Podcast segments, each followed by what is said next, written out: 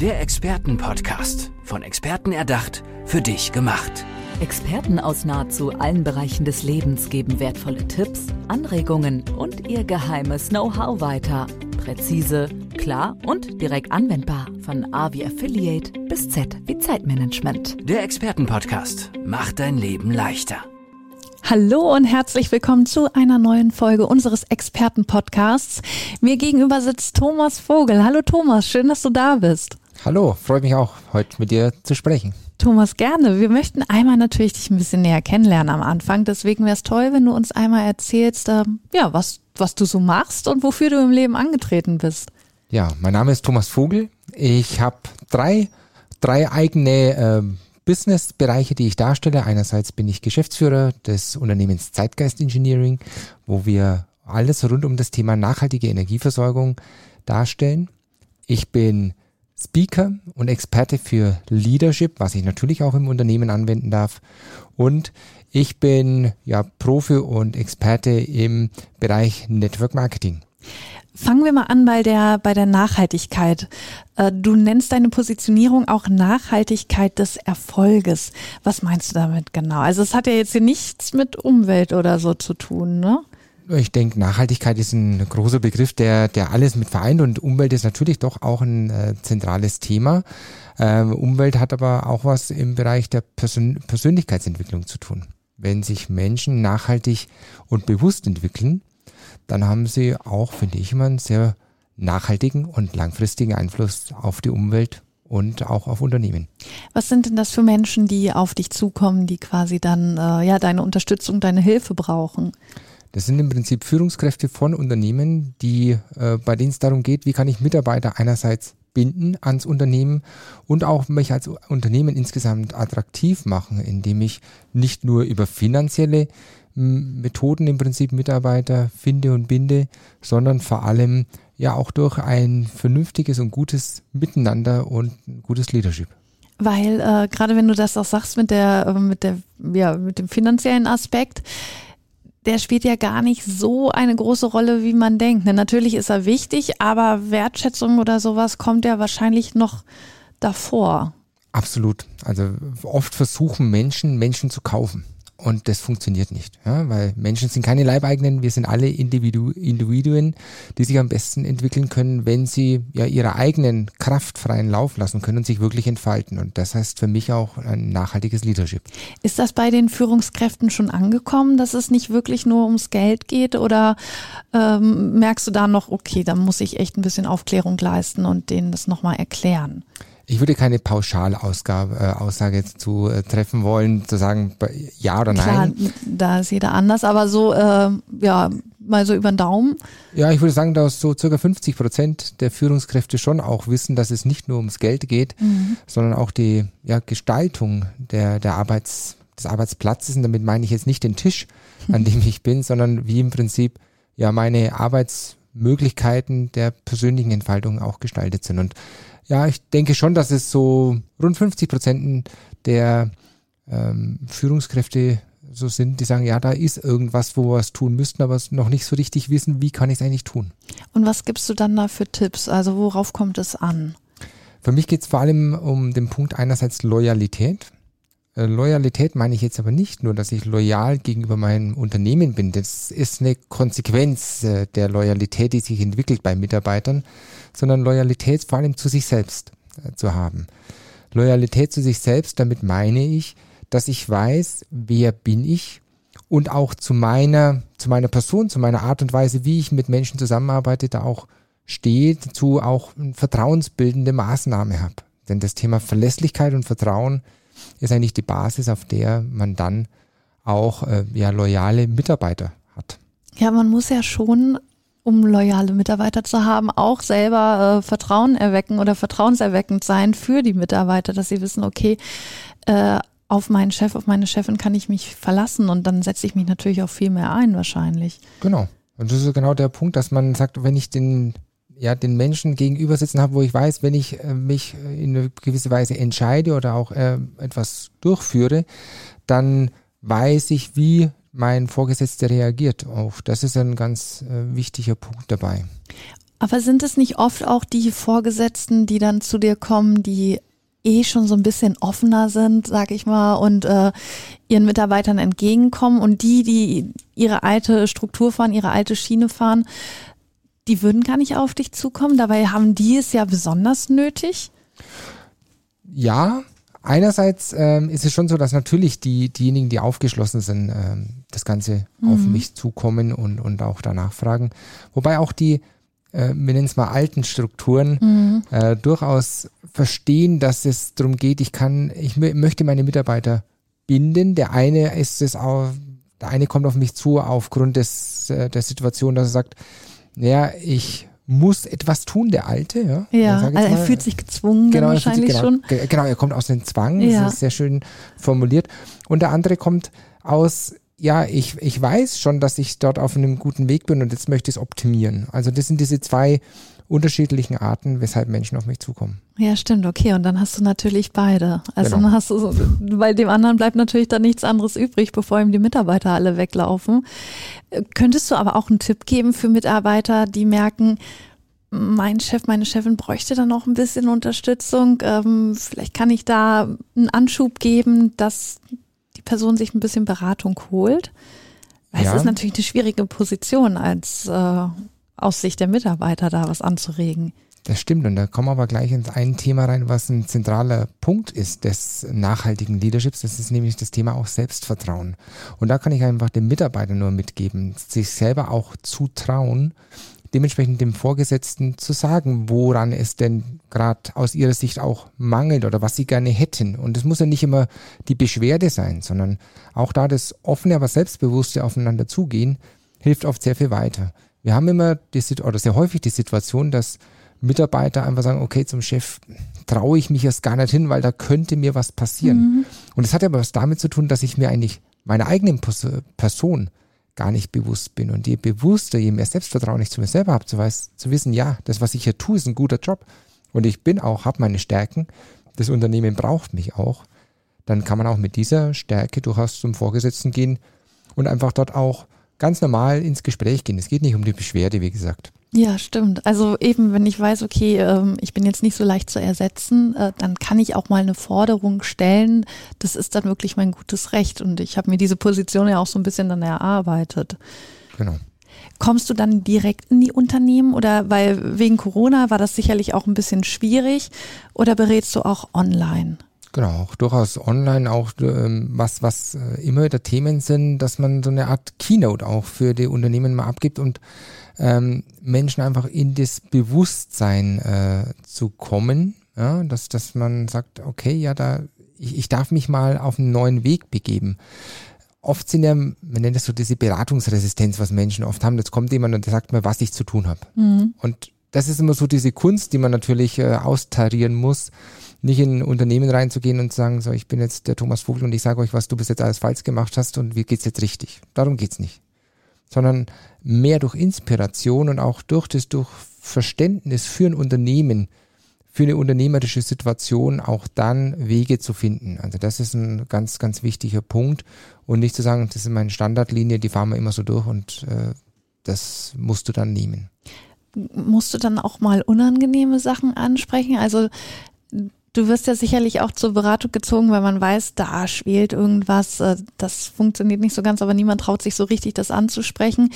Dann holt man dich als Außenstehenden dazu. Ja, gibt es da manchmal so unangenehme Situationen, wo du denkst, okay, ich muss das jetzt ansprechen, da ist das Problem? Was ist unangenehm? Ich ich, ich selber empfinde es nie als unangenehm, weil es ist ja wie bei uns Menschen allgemein, ja, wir entwickeln uns dadurch, dass wir auch mal vielleicht unseren einen, den einen oder anderen Fehler machen oder einen Weg gehen, wo man dann merken, hm, der führt uns nicht zum Ziel. Das finde ich nicht als unangenehm. Ähm, und das ist immer nur die Frage dessen, wie fasst man selber auf mhm. und wie fasst es auch der andere auf. Und das ist natürlich eine Art und Weise, das auch, wie führe ich ein Gespräch. Ja, wahrscheinlich genau, wie du es rüberbringst. Ne? Genau. Hast du das schon immer gemacht oder hat dich da auch, bist du durch Umwege quasi dazu gekommen?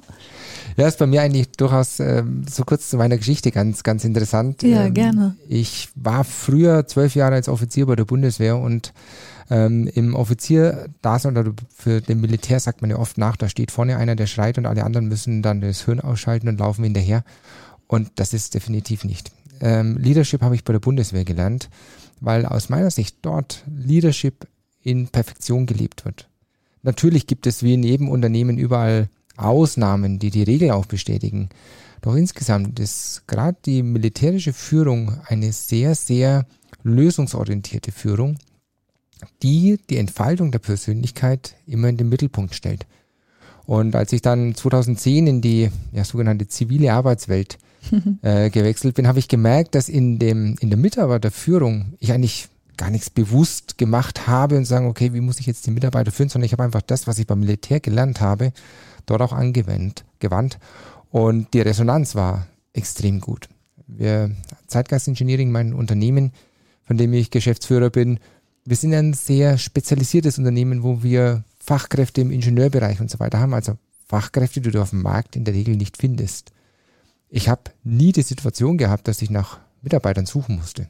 Es kommen die Mitarbeiter wirklich initiativ zu uns und ich frage dann oft nach, ja, wie kommt es denn dazu? Und da war dann so dieses, die Erfahrung des Weitererzählens von Mitarbeitern vom Markt, wie wir eben bei uns arbeiten, dass das eine unheimlich große Anziehungskraft hat. Und so kam es dann auch dazu, dass ich gesagt habe, ja, warum soll man das nicht auch anderen Unternehmen teilhaben lassen? Ja, ja ihr habt ja was richtig gemacht. Ne? Also ihr habt da ja schon einen Lösungsweg gefunden, ohne danach zu suchen, sondern wie du schon gesagt hast, es war einfach dann da durch deine Lebenserfahrung und die kannst du dann weitergeben. Genau. Warum hast du gesagt, ich verlasse jetzt das Militär und ich mache jetzt nochmal was anderes. Ja, es hatte äh, vor allem den Grund bei mir, dass ich einfach mich nochmals mehr selbstbestimmt weiterentwickeln wollte. Ich hatte einfach beim, beim Militär hast du so die äh, gewisse Herausforderung, dass du nicht immer selber entscheidest, wo du lebst und ah, wo du wohnst. Ja. Und das war eigentlich für mich einer der zentralen Punkte, weshalb ich äh, rausgegangen bin. Aber nicht, weil ich äh, unzufrieden war, sondern ich würde mein es jederzeit wieder so machen. Das war die mhm. allerbeste Lebenserfahrung, die ich gemacht habe und auch ganz, ganz tolle Erfahrung. War dir da schon klar, dass du so vieles an Führungsqualitäten aus deinem Militärsjob mit rübernehmen kannst? War dir das schon so bewusst oder hast du es dann wirklich erst in dem Moment gemerkt? Ja, es war mir in der Tat nicht bewusst, weil es für mich normal war, dass man so eben bei, bei der Bundeswehr arbeitet. Und äh, als ich dann eben in die ja, zivile Wirtschaft gekommen bin, habe ich gemerkt, dass man eigentlich bei der, bei der Bundeswehr ein viel besseres Führungsmanagement hat, als man es in vielen Unternehmen hat. Und da muss ja aber auch immer einer sein, der führt in den Unternehmen. Also irgendwie ist es ja schon wichtig, dass die auch ein bisschen ausgebildet werden, aber es ist ja gar nicht so der Fall. Also man durch seine Arbeit kommt man dann da so rein und ist dann irgendwann eventuell Führungskraft ohne wahrscheinlich mal intensiv gelernt zu haben, wie man führt. Genau. Also äh, gerade dieser, dieser patriarchische äh, Führungsstil, den man ja immer wieder mitbekommt. Und das ist auch äh, durch die, durch die Unternehmer ja in der Regel gar nicht böse gemeint, sondern die haben ja was Großartiges aufgebaut und die haben nicht umsonst diesen Erfolg, den sie haben. Nur wenn man, wie du sagst, äh, diesen das Part, Zwischenmenschliche, genau, ne? das, das lernt, lernt man, ja. dann wird es schwierig ist da jetzt so ein bisschen die Gesellschaft offener für und merkt, okay, da müssen wir auch ein bisschen äh, ein Augenmerk drauf legen, dass das Zwischenmenschliche einfach eine große Rolle spielt in Unternehmen? Ja, also so blöd es klingt, aber auch die Situation, die wir jetzt einfach durch die ganze Rahmenbedingung mit Corona und dergleichen hatten, hat dazu geführt, dass Unternehmen gezwungen wurden, auch ihre ganze Führungsstruktur, ihre Arbeitsumfeld und so weiter, vom Homeoffice bis hin, ja, wie gehe ich mit Mitarbeitern um, wie gehe ich auch mit schwierigen Marktsituationen um, dass man da natürlich gezwungen wurde, sich, sich umzuorientieren oder mal umzudenken. Und das ist natürlich momentan auch ein äh, guter Weg, um zu sagen, okay, ich, ich, ich bin auch als Unternehmer nicht plötzlich derjenige, der, der aufgeben muss, sondern das auch als einen guten Anreiz nehmen kann und zu sagen, ja, wir strukturieren uns auch in der Führungsebene um. Da hat ja auch gerade in dieser Zeit, was du ja auch gesagt hast, Vertrauen, Loyalität eine große Rolle gespielt. Gerade auch Vertrauen, wenn die Mitarbeiter dann nicht mehr vor Ort sind, sondern im Homeoffice sitzen, dass ich weiß, äh, ich habe gute Mitarbeiter und die stehen hinter dem Unternehmen und ich muss die nicht kontrollieren, ob die da jetzt arbeiten oder nicht. Absolut. Obwohl ich mir das schon schwierig vorstelle, diese Verantwortung dann abzugeben und zu sagen, die machen schon. Naja, da, da, das sind genau, also ich würde das ganz kurz erläutern auch, diese drei Elemente des Vertrauens sind es für mich. Ich sage immer bei mir, wenn ein Mitarbeiter kommt und viele kommen dann, gerade in diesem, diesem klassischen Ingenieurbereich und sagen, okay, gibt es eine Zeiterfassung oder dergleichen? Sage ich, nein, gibt es bei mir nicht. Weil ich nicht kontrolliere, wie lange das dein Stuhl warm ist, äh, mhm. in, äh, was da für eine Arbeitsleistung rauskommt. Das hat damit gar nichts zu tun, sondern es geht darum, bringe den Mitarbeitern auch das Vertrauen äh, entgegen, dass sie sich selber entwickeln dürfen und lass jeden Mitarbeiter selber Unternehmer werden vom Denken her. Das heißt, die Projekte selber entwickeln. Bei mir ist es eine sehr hohe Fehlerkultur, die ich äh, positiv jetzt gemeint Ja. den Mitarbeitern mitgebe. Ich sage den Leuten immer, kommt rein und macht bitte Fehler. Ihr habt zwei Elemente oder zwei Bereiche, die die Fehler eingrenzen.